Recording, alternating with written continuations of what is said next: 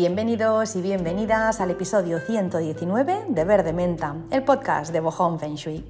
Hoy eh, quería hablaros sobre jardines. Tenía preparado ya el episodio sobre jardines, sobre cómo tener un jardín con buen feng shui, pero ¿qué me ha pasado? Pues lo que me ha pasado es que eh, he empezado con el podcast, he empezado con la reflexión que siempre empiezo al principio. Siempre me gusta, ya sabéis, empezar con unas palabras sobre algún tema y lo que me ha pasado es que esta reflexión se me ha alargado, luego se me ha alargado un poco más, luego un poco más, hasta que al final ha sido tan larga la reflexión que ha acabado siendo un podcast en sí mismo. Así que eh, el tema de los jardines, no os preocupéis porque lo voy a tocar en el siguiente episodio eh, y esta semana pues os hablo de otra cosa que ahora os, diré. Pero antes dejadme eh, daros las gracias por estar aquí una semana más, un episodio más.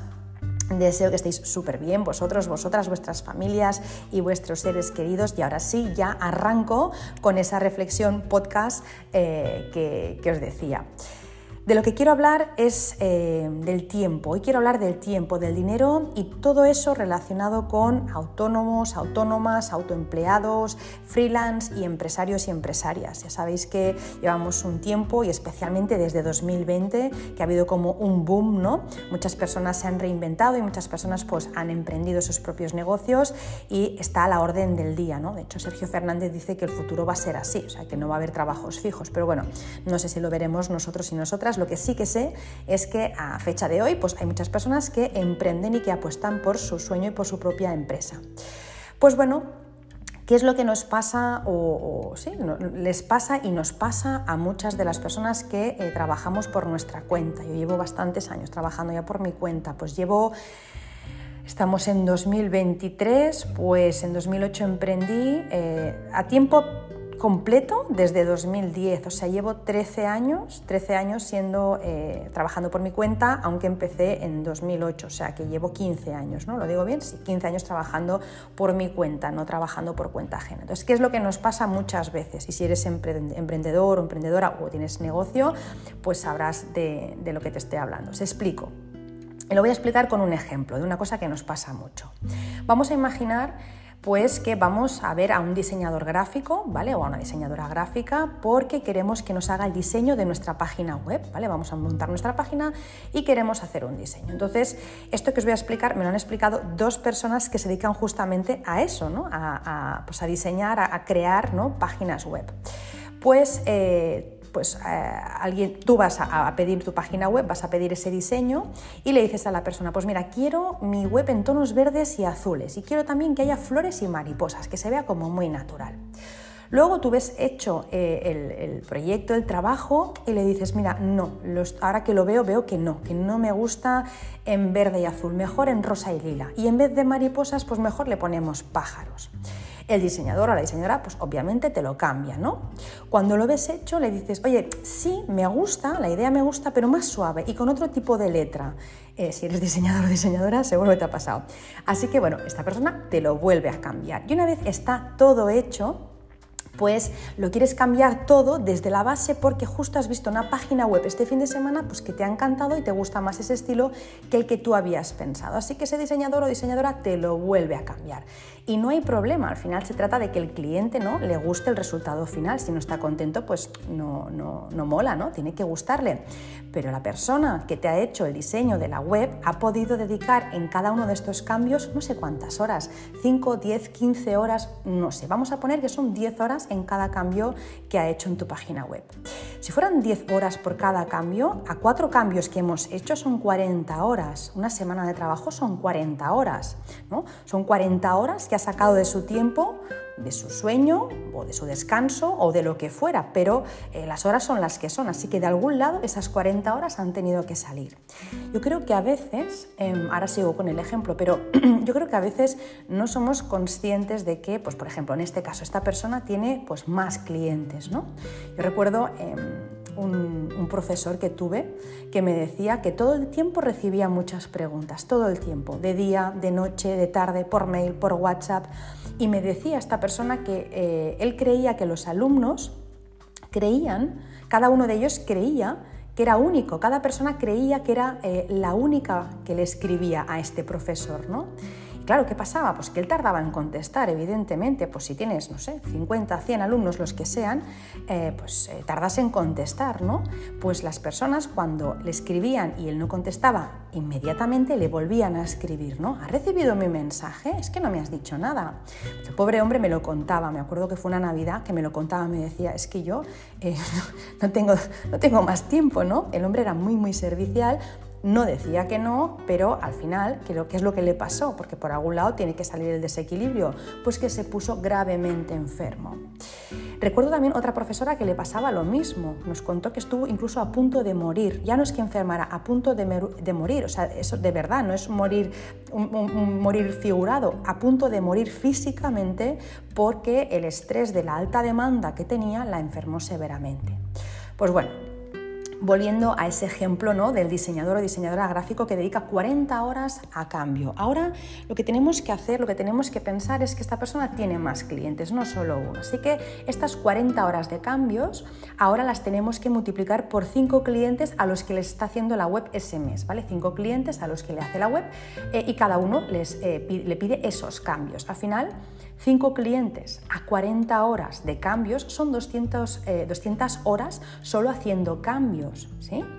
Al final, 200 horas eh, haciendo estas cosas son un mes completo pues no remunerado. Al final es, son 200 horas, que es, son cuatro semanas, ¿no? A ver, cuatro, no, son un poco más, 4 por 4, 16, pues bueno, es un poco más, como cinco semanas, ¿no? Bueno, pues sería un mes y una semana solo haciendo cambios, cambios no remunerados, evidentemente. Al final, pues eh, estaríamos hablando de que alguien trabajara gratis. Es como si, por ejemplo, pues alguien nos ofreciera trabajo en una empresa y nos dijera, mira, vas a trabajar un mes, de hecho un mes y una semana, pero no, no te vamos a pagar, tú no vas a cobrar evidentemente todos diríamos pues que no, que el trato no mola, ¿no? Yo trabajo para ti, pero me tienes que pagar, ¿no? Pues eso vendría a ser lo que le puede ocurrir a estos casos, ¿no? Que os estoy explicando eh, de, de, estas diseñadoras gráficas que en los dos casos eran chicas que podían haber sido chicos, pero eh, os hablo de dos casos concretos que son conocidas mías y son chicas.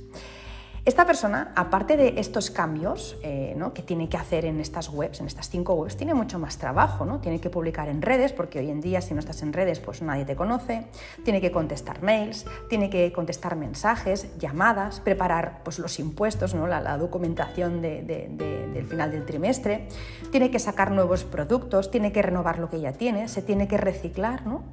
Y sobre todo, eh, lo que tiene eh, que hacer es trabajar para, para, pero trabajar cobrando también. O sea, hay una parte de su día que tiene que dedicarlo a, facturar, porque al final, si no factura, si no cobra dinero, esta persona no puede pagar la comida, la luz ni los gastos. ¿no? Al final, Aquí donde vivimos, yo en España, la luz todavía, todavía no se puede pagar con amor ni con buenas intenciones. Así que aquí en la 3D todo vale dinero. O sea que esta persona va a tener que sacar horas de donde sea para poder facturar, ¿no? para poder pagar eh, todos los meses. Si no, pues al final va a tener que cerrar, evidentemente. Así que volviendo a este ejemplo de la diseñadora gráfica, pues ella tiene que hacer muchas cosas en su día a día. ¿no? Al final, cuando trabajamos por nuestra cuenta, ya sabemos que parecemos la mujer y el hombre orquesta. ¿no?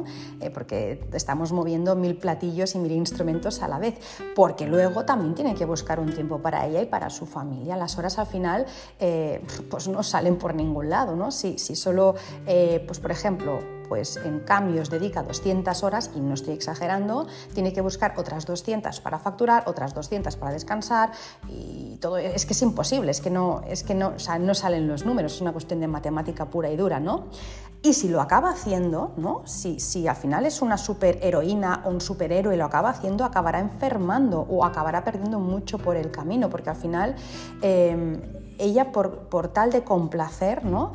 Eh, pues eso, acabará enfermando o bueno, o no, o no acabará enfermando, pero el negocio acabará por, por no funcionar bien, porque la, gente al final se va a quejar del mal servicio, ¿no? No va a dar un buen servicio. Al final, un negocio siempre va al ritmo del crecimiento personal del propietario, de la propietaria. No se puede crecer ¿no? en un negocio ni un milímetro más de lo que lo hace uno como persona. Así que tiene que haber un equilibrio, porque si no, o bien la persona enferma, con lo que no puede trabajar, o si no enferma, el servicio que ofrece no es bueno. Entonces, ¿qué es lo que debería hacer esta diseñadora gráfica? Estoy poniendo este ejemplo, como podría poner otro, ¿eh?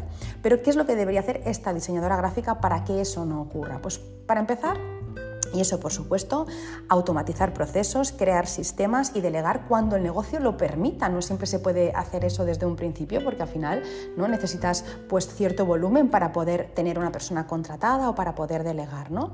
Pero sobre todo poner límites saludables. Eso es importante. Automatizar, por supuesto, crear sistemas, delegar, pero sobre todo desde un principio poner límites saludables. Y eso evidentemente no solo aplica en los negocios, también aplica en la vida, porque em, poner límites saludables al final no deja de ser ¿no? pues amarse y quererse aun cuando eso pueda eh, decepcionar, que no debería, a otra persona. Normalmente si la otra persona a la que tú le pones un límite en cualquier área de tu vida eh, se decepciona con ese límite que tú le has puesto, es que no le importabas demasiado, está claro, ¿no? Porque siempre se dice que eh, las personas que se enfadan cuando pones límites son las mismas que se beneficiaban cuando tú no los ponías. Así que esas personas hay que dejarlas ir en cualquier área de nuestra vida.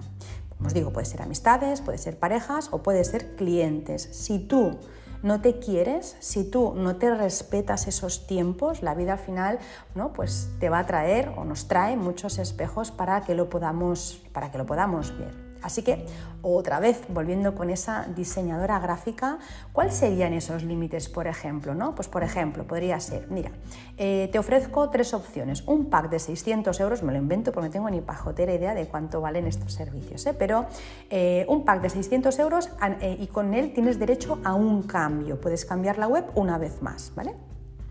Eh, el segundo pack, pues no sé, vale 800 y tienes tres cambios. Y el tercer pack, pues vale 1000 euros y tienes derecho a cinco cambios. ¿Qué ocurriría con estos límites? ¿no?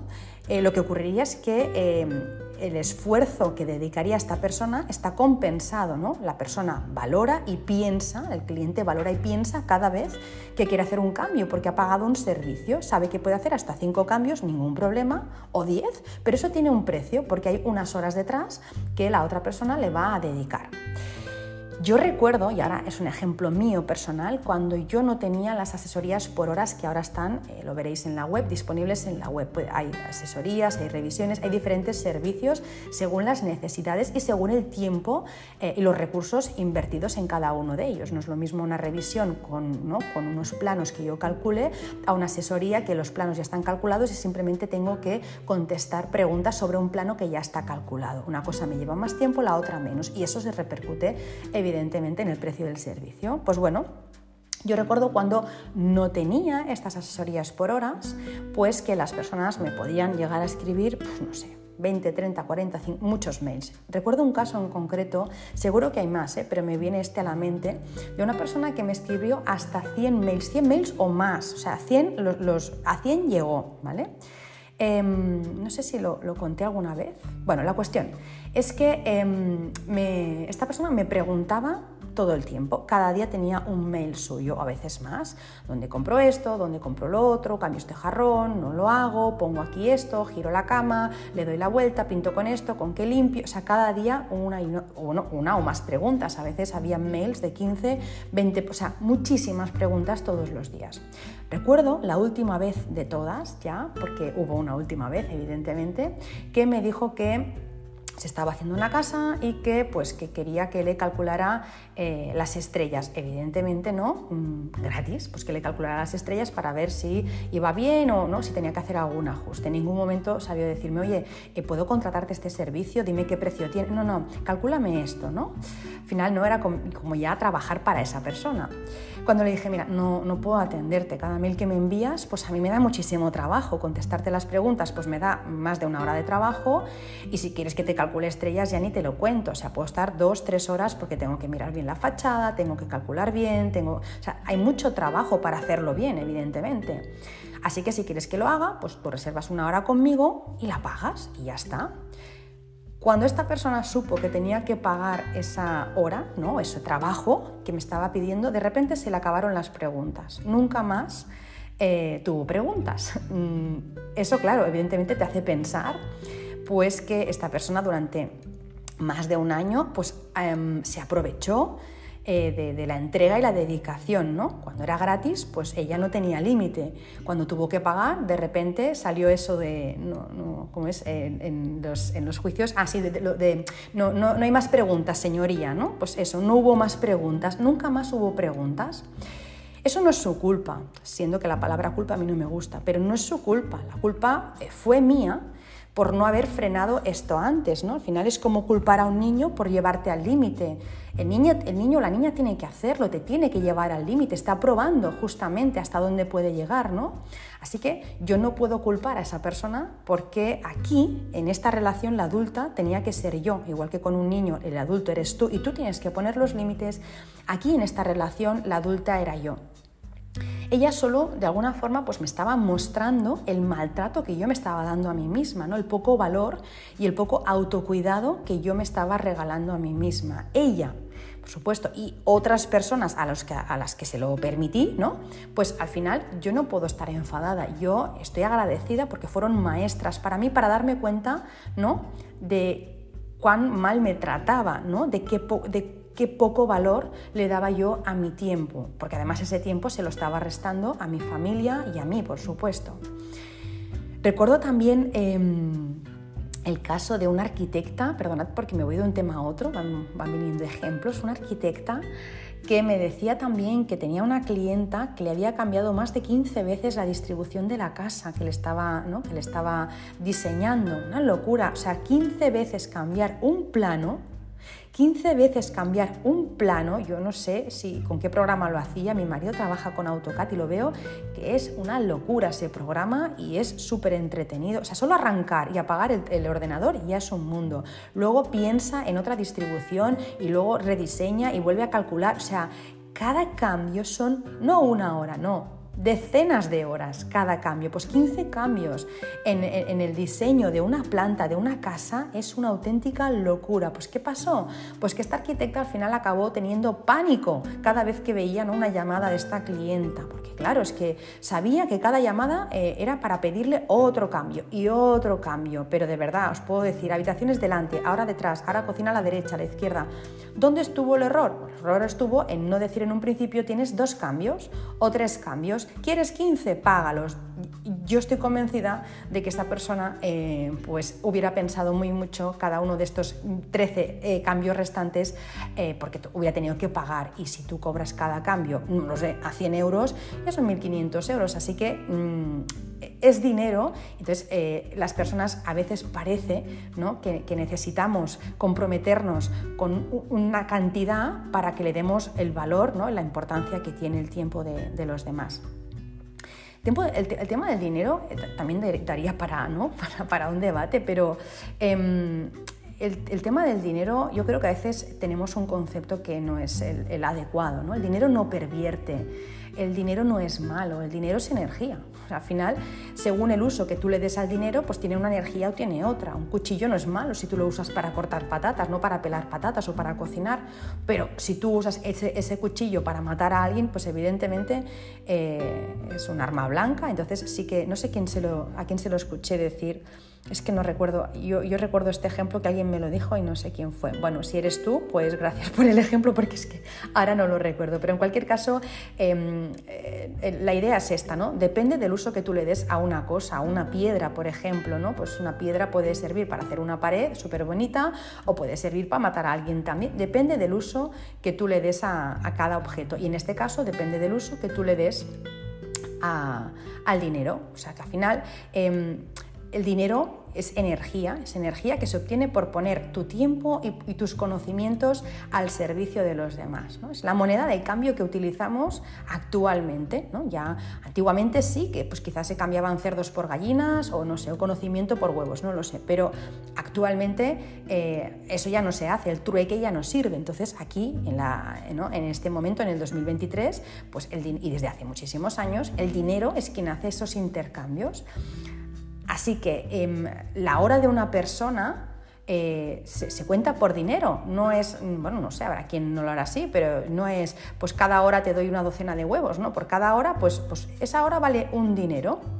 Y con este dinero, esta persona pues, puede pagar a otros profesionales y a otros servicios. Si no se mueve el dinero, pues la energía al final, pues, ¿qué pasa? Pues que se estanca, se rompe la rueda y todos pagamos el pato. Para nadar en esa rueda de abundancia hay que darle movimiento. Y para eso hay un cuento que no sé cómo se llama, un cuento que siempre explica Sergio Fernández y no sé si está en el libro de Libertad Financiera o el de Misión Emprender con Raymond Samson, no lo recuerdo. Sé que hay un, cuento que explica cómo un señor entra en un pueblo y con 100 euros paga a, un, no sé, es que no lo recuerdo, paga a uno y este uno con estos 100 euros le paga a otro y al final ese pueblo, ¿no? con esa visita de ese, de ese forastero, eh, pues acaba nadando en abundancia solo porque el billete de 100 euros ha circulado. Básicamente venía a ser algo así. Así que el dinero se usa para eso, para que las personas puedan contratar otros servicios o comprar otras cosas que puedan hacer que la economía mejore, no para ella, para todo el mundo. Por otro lado, Em, imaginaros, ¿no? Yo llevo, pues no sé, imagínate, pues 6 años, 10 años formándome en una materia para estar al día y ofrecer un buen servicio, ¿no? Esto también se tiene que repercutir en el precio. Al final, si imagínate, pues no sé, que tú quieres estudiar mm, para ser peluquera, ¿no? O no, mejor dicho, no quieres estudiar para, para ser peluquera. Tú quieres ir a una peluquera que te, ¿no? Pues a que te, a que te haga un buen corte de pelo o, o unas mechas, ¿no? Si la peluquera a la que vas ha hecho un curso de fin de semana online, por ejemplo, y sin prácticas, me voy a poner en el peor de los escenarios, ¿vale? Pues tú vas a una peluquera eh, porque es muy económico eh, su servicio y esta peluquera resulta pues que bueno, solo ha hecho un curso de dos días online y no ha hecho ninguna práctica. Tú vas a ser básicamente, prácticamente vas a ser su conejillo de indias, ¿no? Eh, puedes elegir eso, puedes optar por eso o puedes pues elegir una peluquera que no para de formarse en las academias más prestigiosas, por ejemplo, de Londres, ¿no? que creo que es donde está un poco, no lo sé, pero creo que, que mi peluquera me decía que siempre se iba a formar a Londres, ¿no? Em, la primera peluquera, pues lo mismo te hace las mechas, que tampoco no lo sé cómo se hacen hoy en día, porque yo no llevo mechas, pero bueno, mm, yo recuerdo que antiguamente las mechas se hacían con un, con un gorro de goma, ¿no? Y con un ganchillo, eh, ¿no? Y vas sacando pelos, que parecías una medusa, yo me acuerdo que antiguamente se hacían así, no sé cómo se hacen ahora. Eh, pues la primera peluquera te lo va a hacer así, eh, ¿no? Es lo que he aprendido. La segunda peluquera, pues bueno, mm, lo mismo te hace esas mechas, ¿no? Que están como muy de moda, las mechas balayage. Sí, la primera te va a cobrar 10 euros, pero lo mismo sales que pareces una cebra, ¿no? Con las mechas, ¿no? Como, como, como muy marcadas. Y evidentemente tu autoestima bajará hasta Mordor. Yo no sé si os pasa a vosotros y a vosotras, pero yo cuando voy a la peluquera y a la peluquería y me deja el pelo mal, o sea, yo ese, ese, mes, hasta que me lo vuelvo a cortar, esos dos meses, yo estoy mal, o sea, no me gusta cómo me queda la ropa, me veo fea, no me gusta ni cómo me veo el maquillaje, una mujer, sobre todo, un hombre supongo que también, pero una mujer cuando se ve mal el pelo, todo lo demás le da igual, así que tú has pagado 10 euros, sí, sí, te has ahorrado dinerito, pero ese mes tienes la autoestima, vamos, bajo mínimos. Puede que la segunda peluquera pues, te haya cobrado 50, 100 euros, no lo sé lo que valen esas mechas, pero tú te ves súper bien y ves la vida de otra manera, porque al final cuando tú tienes un problema, el problema está pero si tú te ves mm, guapa, si te sientes bien en tu cuerpo, pues el problema está, pero lo ves de otra manera. Así que vale la pena esa inversión de un poco más, ¿no? Para tú sentirte bien, porque ese precio implica un bienestar en el tiempo. Vas a estar un mes, dos meses, tres meses con esas mechas divinas que te van a encantar y te van a hacer sentir muy bien. Por otro lado también lo que siempre, lo que siempre decía mi abuela, ¿no? Siempre decía que lo barato sale caro. Si tú vas a la primera peluquera y te ha hecho una chapuza en el pelo, acabas yendo a otra que te lo arregle. Yo eso lo veo mucho en Instagram, ¿no? Personas que van a un peluquero a que le arreglen lo que el otro le ha hecho. Así que bueno, em, eh, lo barato acaba saliendo caro. Si queremos calidad en el servicio y calidad en el trato, la persona a quien contratamos pues tiene que poder formarse continuamente y también, muy importante, tiene que poder descansar. Si no se forma o si no descansa o si no hace ninguna de las dos cosas, antes o después algo va a petar, algo no funcionará. Y eso me hace recordar un caso, ¿no? o sea, mío personal, un ejemplo mío personal, que no sé si lo he explicado en algún episodio, en el que yo pues, fui a un ginecólogo porque yo me tenía que operar, ¿vale? Este ginecólogo iba hasta arriba de trabajo y no precisamente por ser una eminencia en el sector, y eso lo descubrí luego. eh, iba hasta tope de trabajo porque se hacía mucha publicidad y porque lo cogía todo, no decía nada que no. ¿no? Pues yo recuerdo que este ginecólogo me visitaba rápido y la verdad sin mucho mimo, ¿no? Era como siguiente, siguiente, no, next, next, next, bueno. Pues cuando llegó la hora en la que teníamos que poner fecha a mi operación, me dijo, a ver, voy a mirar la agenda. El día no sé qué, yo qué sé, de mayo, no recuerdo la fecha, de mayo, tengo una operación, luego tengo otra, luego, eso es, yo delante de él y él con la agenda haciendo esto, ¿eh? A ver, tal día, tengo operación, luego tengo otra, luego tengo otra, luego tengo que operar, me acuerdo que me dijo, tengo que operar de un cáncer, luego tengo una revisión, pues mira, entre la operación del cáncer y la revisión te pongo a ti. Es una operación rápida, ¿no? A ver, ¿cómo te quedas tú? O sea, mm, que ya lo sé, que tienes trabajo, pero, o sea, ¿en serio me vas a poner después de siete? Que, lo mismo sí, que es lo normal, ¿eh? pero normalmente un médico no te dice, pues mira, tengo 17 operaciones, tú vas a hacer la 18. Claro, em, se te queda mal cuerpo porque dices, madre mía, este hombre va a tener ganas de operar, va a estar centrado después, o sea, demasiado, ¿no? Yo vi que era demasiado. Y esto creo que sí que lo conté en un podcast, que esa operación nunca se dio porque perdí todas las pruebas, todos los papeles el día antes de la operación, así que nunca me operé con él y nunca más volví. Me operé en otro sitio y súper bien. ¿Por qué lo hice? Pues bueno, una porque perdí los papeles y la vida me dio una señal, ¿no? De, tía, por aquí no. O sea, lo encontré después de decir que no, cuando dije, mira, no me opero, colgué y encontré los papeles después de estar toda la mañana buscando. Bueno, una locura, la vida es mágica. Pero, em, ¿qué pasa? Pues que yo, no quería sentirme como una más, ¿no? Al final es como, como un trámite. Bueno, sí, soy un trámite, pero soy una persona también, ¿no? Yo hubiera preferido, por ejemplo, que me hubiera dicho, pues mira, te vas a tener que esperar un mes, porque este mes pues está muy apretado. El mes que viene pues te puedo operar tranquilamente tal día. ¿Te parece bien? ¿Es un buen día para ti? Tal, o no. O ese es el día que tengo disponible para ti, ¿vale? Pues eh, yo hubiera cogido otra fecha, pero lo que no me pareció bien, ¿no? Es que con tal de facturar, pues no pudiera decir que no y pudiera poner eh, en riesgo mi vida o, la de otros pacientes que se operaron ese día con él. Y eso me recuerda a la frase de este señor Alejandro Jodorowsky, eh, un señor que es mayor, no sé si lo conocéis, porque es como filósofo, hace tarot, bueno, me gusta muchísimo y además también, eh, ahora como, no, no, no, hace un curso de milagros.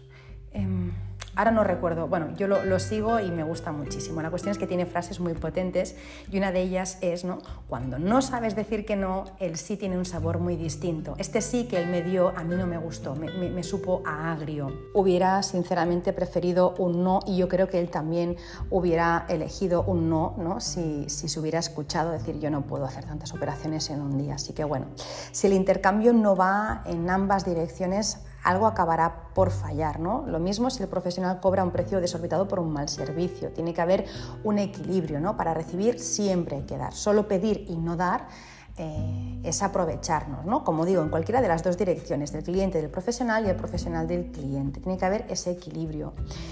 Yo veo en muchas personas que emprenden o que emprendemos que acaban muy quemadas y enfermas porque la alta demanda sin inversión y también la inmediatez con la que lo queremos todo hoy en día, pues al final no se puede sostener. El mundo va a un ritmo y las personas seguimos yendo a otro ritmo. No o sea, ahí fuera todo se ha acelerado, ¿no? Estamos ahora con la inteligencia artificial y con pero es que las personas seguimos siendo pues como hace 20 años o 40 años, no hemos evolucionado tanto, no somos extraterrestres, no podemos seguir este ritmo, está descompensado, hay desajuste. Puede que, no sé, pues que Amazon sí, que pueda ¿no? llevar un... Claro, es que estamos hablando de una empresa que es muy grande, ¿no? Un, Amazon pues puede eh, enviarte un producto en 24 horas, pero un emprendedor, un artesano o un profesional que busque la calidad en su producto o en su servicio no va a poder hacerlo tan rápido. Eso es de cajón. Amazon, como os digo, al final es, un monstruo de, empresa con miles de trabajadores. Los demás pues son o somos humanos, ¿no?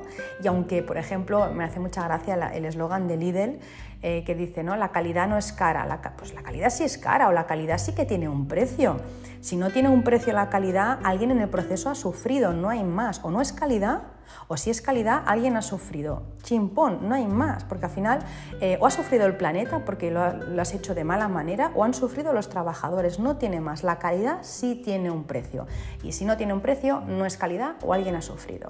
No puede valer jamás de la vida, pues por ejemplo, no sé, una camisa eh, del Zara hecha en masa en Bangladesh, a saber en qué condiciones, aunque ahora la, la etiqueta cambia, ha cambiado mucho y se mira todo eso, o eso dice, pero bueno, da igual, no puede valer lo mismo esa camisa hecha ¿no? en Bangladesh eh, que una camisa de algodón orgánico hecha medida por un artesano. Es que no puede ser. O sea, es que, mm, vamos, lo mires por donde lo mires. Al final eh, hay un tiempo, una implicación, unos recursos, una materia prima que vale mucho más que pues esa camisa hecha en masa y le has pagado dos euros a un trabajador. No puede ser. Y un artesano tampoco no puede hacer un descuento del 70% como hace Zara, da igual, Stradivarius o Massimo Dutti o cualquiera de estas ¿no? Eh, fast fashion, eh, no puede hacer un descuento tan grande como lo hace una empresa grande porque entonces no come el artesano. El descuento se carga toda la ganancia, si es que la había, porque en muchos países ¿no? pues, eh, te cosen o nos cosen a, impuestos. En España, si, estás en España y eres emprendedor o empresario, sabes ¿no? pues que, cada mes ¿no? la colleja es impresionante. Claro, si haces un descuento encima del 70%, ya me dirás tú, más vale que cierres. Así que eh, yo pienso que si queremos un mundo mejor hay que empezar a apostar por la calidad en los procesos y solo haciendo las cosas bien desde la base, ya lo he explicado en otros episodios ¿no? también, pero en lo que, lo que nos eh, atañe hoy, ¿no? Em, solo cuando se hacen las cosas bien desde la base podemos hacer que este mundo sea mejor y crear un impacto positivo en el planeta. No se cambian las cosas desde fuera, se cambian desde dentro con cada una de las decisiones que tomamos. A mí, por ejemplo, eh, en general me gusta hacer las cosas lenta, no es que sea lenta, no soy lenta. Eh, puedo ser resolutiva y eficiente porque me planifico y saco el trabajo eh, en, los tiempos si no me viene algo muy gordo. Pero me gusta hacer las cosas mm, gozando del proceso. Me gusta cocinar a fuego lento, por ejemplo. No me gusta el fast food, me gusta la cocina lenta. Y en mi trabajo me pasa lo mismo. Me gusta dedicar tiempo de calidad a todo lo que yo hago. A veces, aunque solo sea contestar un mail, no me gusta enviar un mail de cualquier manera corriendo, ah, es que tenía prisa, no, pues para eso no lo envío, prefiero sentarme y contestar bien el mail, ¿no? Pues para poder disfrutar del trabajo y haciéndolo siempre buscando esa excelencia, buscar ¿no? que sea lo mejor que tú puedes llegar a dar, se necesita tiempo y el día para todo el mundo, salvo que alguien no sé, tenga enchufe con, los de arriba, el día tiene 24 horas, 8 para dormir, 8 para trabajar y 8 para lo que uno pues, decida, ¿no? desde mm, familia, amigos, formación, fiesta, da igual, lo que sea.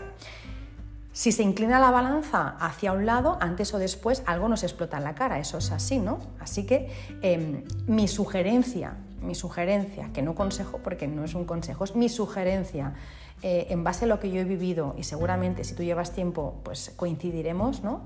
Eh, pues mi sugerencia a todos los emprendedores, emprendedoras, empresarios, empresarias que me escucháis es que aunque nos apasione lo que hacemos, pongamos límites, ¿no? porque al final eh, todo, aunque sea bueno, en exceso es malo, no sé, la fruta es buena, ¿no? pero si yo me como cinco sandías en una hora, pues me va a doler un montón el estómago, ¿no? Pues lo mismo con el trabajo, todo ¿no?